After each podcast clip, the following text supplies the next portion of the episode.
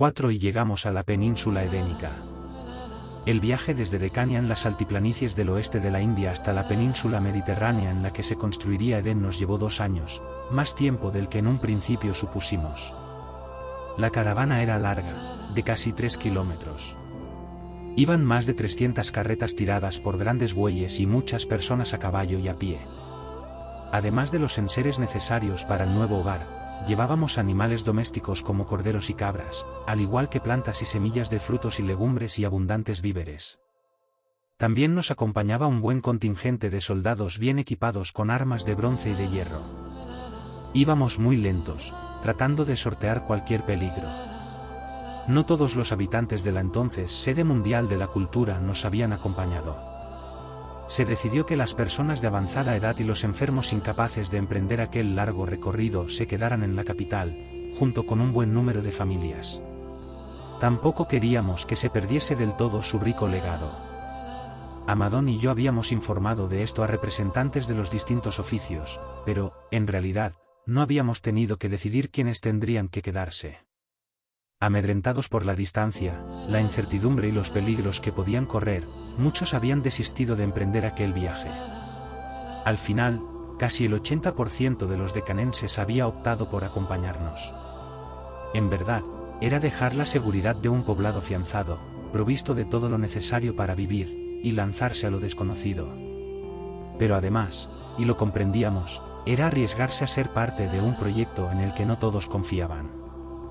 La incertidumbre se había adueñado incluso de algunos voluntarios, tras tanto tiempo en Decania aguardando a los exploradores.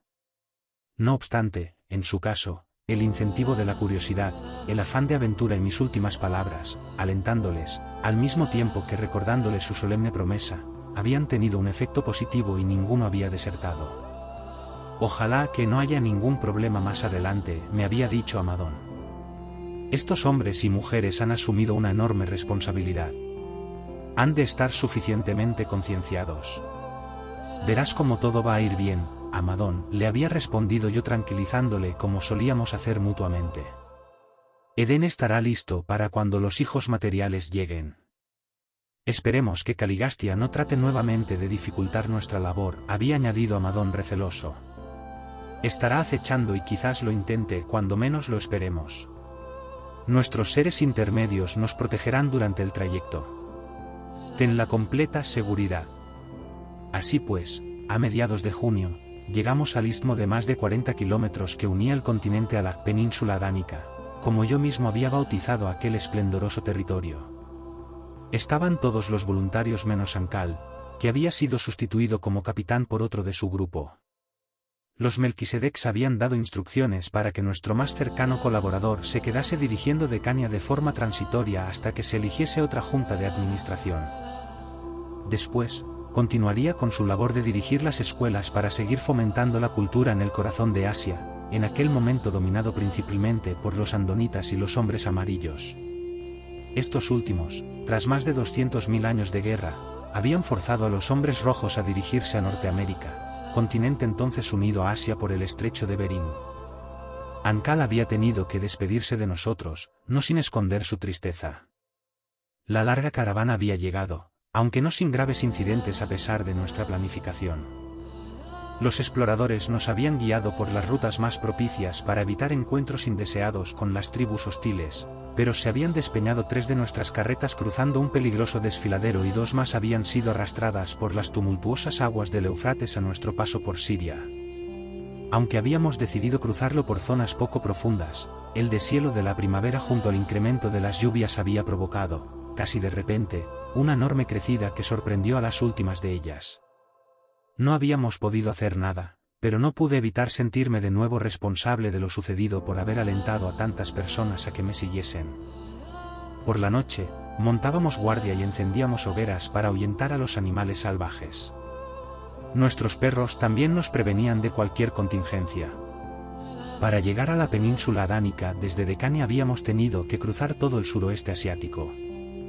Muchas veces trataba de inculcarme que nuestro destino y cometido merecían la pena por el bien de la humanidad, pero aquello no me consolaba. Por otro lado, nuestros seres intermedios nos alertaron en varias ocasiones de presencias inhóspitas como las de Caligastia y los suyos, pero no hubo necesidad de enfrentamientos. Quizás estaban aguardando un momento más propicio para sus artimañas. Como habíamos planeado, usamos a los fándores mayormente como avanzadillas. Nuestros enviados informaban a los poblados amigos, la mayoría fundados por nosotros, de nuestra llegada, y se nos esperaba para asistirnos en todo lo necesario. Gracias a esto, el líder local de un extenso asentamiento, situado no muy lejos del istmo, nos esperaba con otros hombres, antes de llegar a la península. Nos saludó con gran afectividad tras presentarnos. Os doy la bienvenida en nombre del Padre. Espero que hayáis tenido un buen viaje desde la lejana Decania. Lamentablemente, hemos tenido algunas desgracias. Todo sea por el bien de la humanidad, le dije. No os conocía personalmente. Sé que vosotros fundasteis este asentamiento hace ya algunos años. Sí, Aún no habrías nacido, añadió Amadón risueño sabiendo lo que pasaba por las mentes de las personas cuando pensaban en el tiempo y se percataban de nuestra apariencia siempre joven. Hemos procurado seguir siempre vuestras instrucciones en todos los aspectos de nuestra vida, añadió muy animoso. Nuestros emisarios ya viajan a algunas tribus circundantes, la mayoría aún sumidas en la ignorancia y la violencia, llevando la idea de un padre amoroso y la fraternidad de los hombres. Te damos la enhorabuena por ello, le dije. Yo os indicaré el lugar donde debéis acampar. Y os proveeremos de lo que necesitéis hasta que empecéis a formar vuestro propio poblado. Y así lo hizo. Y, tras tanto tiempo de viaje y penalidades, siguiendo sus instrucciones, llegamos a una enorme esplanada, antes de llegar al istmo de la península. Cuando paramos allí, de forma espontánea, nos acercamos al borde de un acantilado, desde el que pudimos ver, en dirección oeste, aquella alargada y frondosa franja de tierra, que parecía resbalar de modo caprichoso sobre el Mediterráneo. Mira, Van. Es el lugar más bello que jamás he contemplado, manifestó Amadón. Se leía la fascinación en su mirada y en la de los otros peregrinos. Exacto Amadón. Desde allí, con la luz clara del mediodía, se veían las playas orientales de arena dorada de la península y unos inmensos palmerales. Detrás de estos, tras el elevado litoral costero, y exceptuando una alta cordillera, se percibían montañas de poca altura. Las gaviotas volaban tan bajo que casi rozaban nuestras cabezas. Sus graznidos se mezclaban con el batir de las olas sobre las rocas de decenas de pequeños islotes rocosos. Dios nos ha premiado con esta maravilla, querido amigo, exclamó conmovido Amadón. Sí, precioso regalo del Padre. Los exploradores no se han equivocado. Ahí construiremos el hogar perfecto para Adán y Eva. Conozco bien sus costumbres. Todo el territorio se convertirá en un bello jardín, el jardín de Edén, que emule su residencia natal en Jerusalén. Alguna vez la visitaremos juntos. Huele a romero y tomillo en esas tierras, interrumpió uno de los exploradores, y las aves nunca dejan de cantar. La península, rodeada del azul intenso del mar, parecía un sitio mágico, encantado. Desde aquí no podemos ver sus dimensiones, pero, como nos contasteis, es el territorio que necesitamos para construir la nueva sede mundial, dije. ¿Qué dimensiones tiene? Preguntó uno de los peregrinos. Tiene un buen tamaño. Tardamos seis días en recorrerla de norte a sur y algo más de la mitad de lado a lado, añadió el explorador, para quienes se habían aproximado le oyeran también. Se puede ver que la parte este está rodeada de montañas. Sucede prácticamente igual en el oeste, aunque hay más acumulación al sur. Hay suaves altiplanicies en muchos lugares. El clima es muy agradable, dijo Amadón. Y muy constante, dijo otro de ellos. Lo curioso es que a pesar de la frondosidad de sus árboles y de sus matojos, no parece llover demasiado en las llanuras. Esa estabilidad climática se debe a las mismas montañas que la rodean y al hecho de que es prácticamente una isla interior, interrumpí.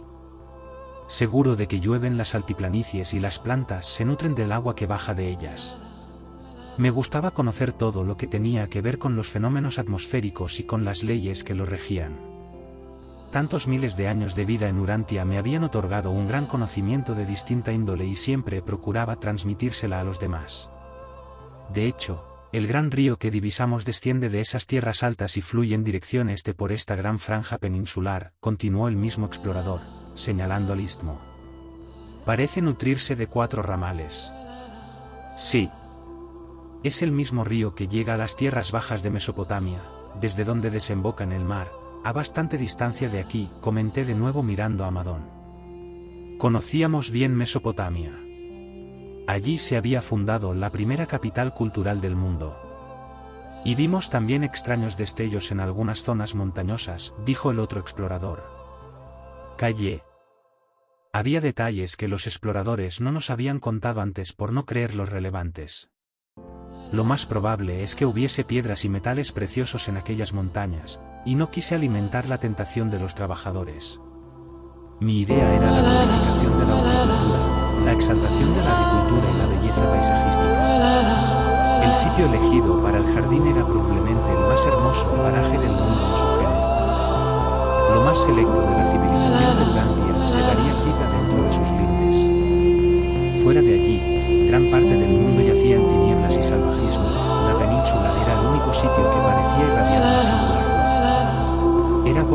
naturaleza un ensueño de hermosura, y pronto su paisaje glorioso se haría poesía espléndida y perfecta.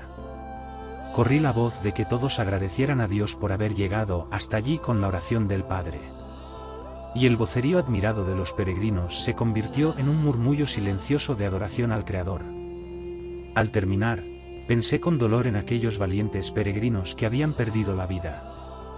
Estaba seguro de que recibirían su recompensa en las alturas. Pronto comenzaríamos.